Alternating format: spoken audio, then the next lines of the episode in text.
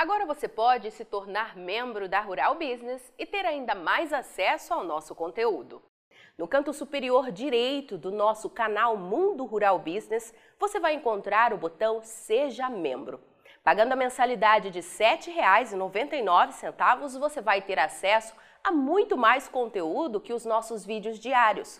Como membro, você terá acesso total a todos os capítulos das nossas famosas séries especiais e aos nossos famosos alertas de mercado e ver quando e onde quiser, seja no celular ou na sua TV com acesso ao YouTube. Faça agora sua contribuição para que a única agência provedora de informações estratégicas para o agronegócio do mundo continue operando sem a interferência de compradores e vendedores em nosso conteúdo. Seja muito bem-vindo ao status de ser, a partir de agora, o mais novo membro da Rural Business. Toda a nossa equipe agradece sua força. Olhar o ritmo de compras de soja americana pela China nesta nova safra 2021-22 sem conhecer a fundo os fundamentos e a história é o maior erro que um profissional de mercado pode cometer hoje.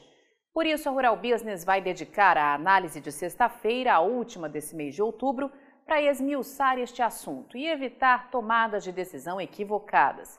Porque se tem China, meu amigo, o seu bolso é o alvo.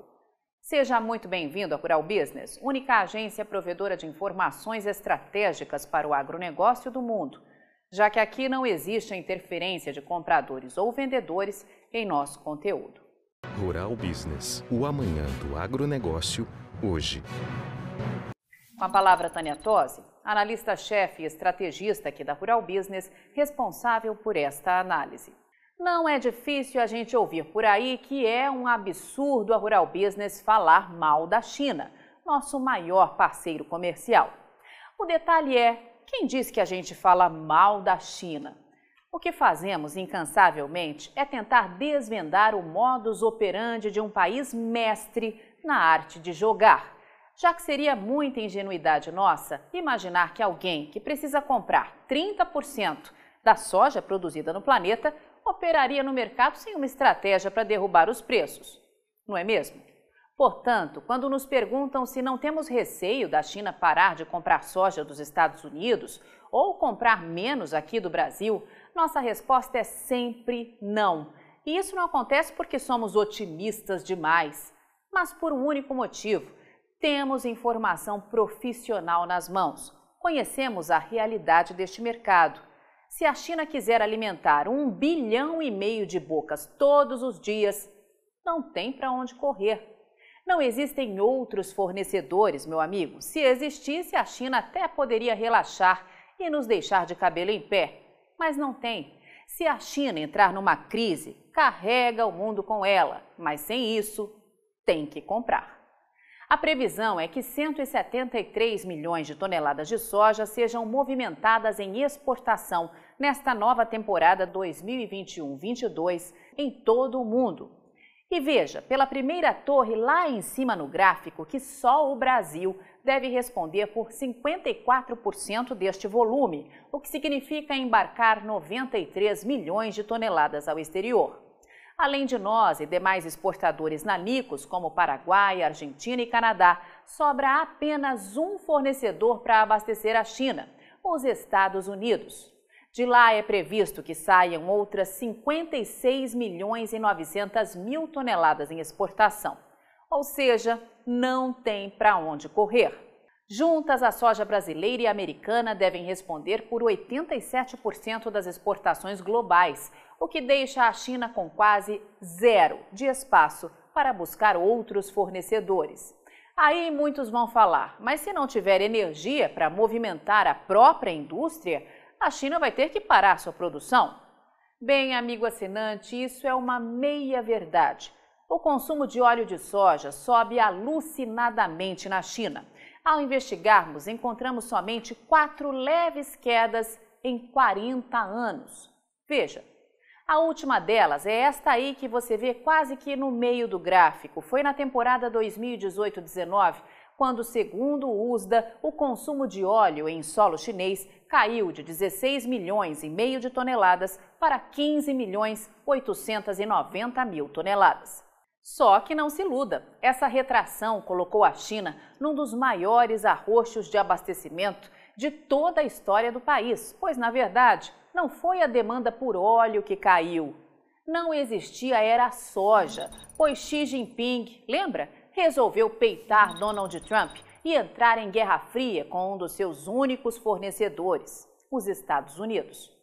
Volte ao gráfico e confirme que, em seguida, o consumo de óleo de soja engata uma primeira e vai embora.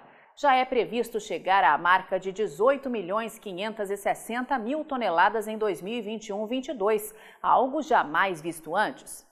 Resumo da ópera: ou a China compra muita soja para garantir o próprio abastecimento, ou entra pesado na ponta de compra de óleo, o que é um baita de um problema. Talvez você esteja chegando só hoje aqui na Rural Business e não saiba, mas falta óleo no mundo, meu amigo. O maior exportador do planeta, que é a Argentina, tem só 6 milhões 250 mil toneladas para ofertar a todo o mundo. Óleo que consegue atender apenas um terço da demanda chinesa. Entende a gravidade do problema? Mesmo que tudo dê certo, como sonha o USDA, o que significa a América do Sul tirar dos campos a maior safra de soja que este mundo já teve notícia, ainda assim o abastecimento global de óleo seguirá próximo de um colapso nos próximos anos. E como estrategistas de mercado, isso nos interessa, pois pode ser a chance da soja seguir com preços elevados. As torres revelam que as reservas estratégicas de óleo do planeta até subiram nos últimos anos, saindo de pouco mais de 4 milhões de toneladas na temporada 2016-17, primeiro número à esquerda no gráfico, para chegar a 4 milhões 760 mil toneladas em 2019-20, bem no centro. Só que a previsão é que afundem de novo na nova safra 2021-22, para 4 milhões e 10 mil toneladas, última torre à direita. Óleo que garante somente 24 dias de consumo e confirma a maior crise de abastecimento global de toda a história. E, mais uma vez, a Rural Business reforça. Tudo isso com produção monumental de soja deste lado de cada mundo, algo que ninguém tem a menor ideia se vai acontecer ou não. No farelo, a mesma coisa. A China está no limite. Veja que de novo aparece a queda fictícia de consumo, quase no meio do gráfico, na mesma temporada 2018-19, e uma tremenda escalada de alta a partir de então. O USDA estima que, para suprir a demanda por ração, a China terá que ter 76 milhões 580 mil toneladas de farelo nas mãos em 2022. E para isso será preciso processar o que jamais processou antes, 98 milhões de toneladas de soja. E aí vem a pergunta que não quer calar. Se não comprar do Brasil e dos Estados Unidos, vai fazer o quê? Passe os olhos para a direita e veja que nem se comprasse toda a exportação de farelo de soja do planeta, não seria possível para a China atender a própria demanda. A previsão é que estejam disponíveis pouco mais de 70 milhões de toneladas para abastecer a demanda internacional contra um consumo que já beira a casa de 77 milhões de toneladas em solo chinês, como te mostramos um pouco antes. A Argentina, que seria a primeira opção nesse caso, tem só 29 milhões de toneladas de farelo para atender todo mundo. E em seguida vem quem? Bingo! Brasil e Estados Unidos. Ou seja, não tem por onde escapar. Se por um acaso a China tiver que reduzir seu processamento de soja, os chineses serão forçados a aumentar drasticamente a compra de derivados, como óleo e farelo, e ainda entrar pesado na ponta de compra de alimento industrializado. E cada tonelada de soja que ficar no mercado interno será disputada a tapa pela indústria, seja lá dos Estados Unidos ou aqui no Brasil. Por isso, pedimos que olhe para o atraso na compra de soja americana pelos chineses, muito mais como estratégia e tática de guerra do que como um recuo nas compras ou mesmo demanda mais fraca. Isso serve sim para fazer matéria sensacionalista e até movimentar negócios lá na Bolsa de Chicago. Portanto, para você que opera no físico, a história é outra. O USDA, Departamento de Agricultura dos Estados Unidos, confirmou que de 1 de setembro a 21 de outubro, ou seja, em oito semanas de safra, os exportadores reportaram vendas de 16 milhões de toneladas de soja para a China, o que significa 10 milhões de toneladas menos que um ano antes e um atraso de 38%. As aquisições de hoje se equiparam com os registros de quatro anos atrás, de antes do país entrar em guerra fria com os Estados Unidos e quando o consumo local era 11% menor. Então, o que estaria acontecendo? Para nós aqui da Rural Business, a guerra comercial com os Estados Unidos serviu para mudar a forma de atuação dos chineses. Para que comprar milhões de toneladas de soja de uma vez se podem fazer isso pausadamente, evitando encarecer os 101 milhões de toneladas de soja que terão que importar no decorrer da temporada. Não parece uma coisa meio óbvia? A China teve produção recorde de soja à sua disposição este ano aqui no Brasil e já sabe que, pelo menos no papel, os Estados Unidos também terão safra recorde pela frente. Então, para que pressionar o mercado? Na visão da Rural Business, a China está trabalhando duro para encurralar o mundo, a fim de barganhar o seu abastecimento. E sabe como ninguém usar informação como arma para gerar medo e pressionar os mercados dos quais depende totalmente, como é o caso da soja. Seriam coincidências os anúncios de possível suspensão na entrega de fertilizantes surgirem justamente quando a maior safra de soja do planeta começa a ser cultivada? Seria coincidência a tal paralisação de indústrias por racionamento de energia justamente quando os Estados Unidos iniciam a colheita? Impossível afirmar que não existam coincidências em assuntos que envolvam a China. Mas nós aqui da Rural Business acreditamos que trata-se de belas jogadas estratégicas para garantir lucro à indústria chinesa e comida barata para a população daquele país. É no que acreditamos, doa quem doer. Portanto, abra o olho com conversinhas fiadas sobre demanda chinesa. Você já deve ter visto, com o passar dos anos, que muito se fala para te assustar, mas o que se vê no final das contas é sempre recorde atrás de recorde. E ver isso só lá na frente não vai adiantar, você vai perder dinheiro.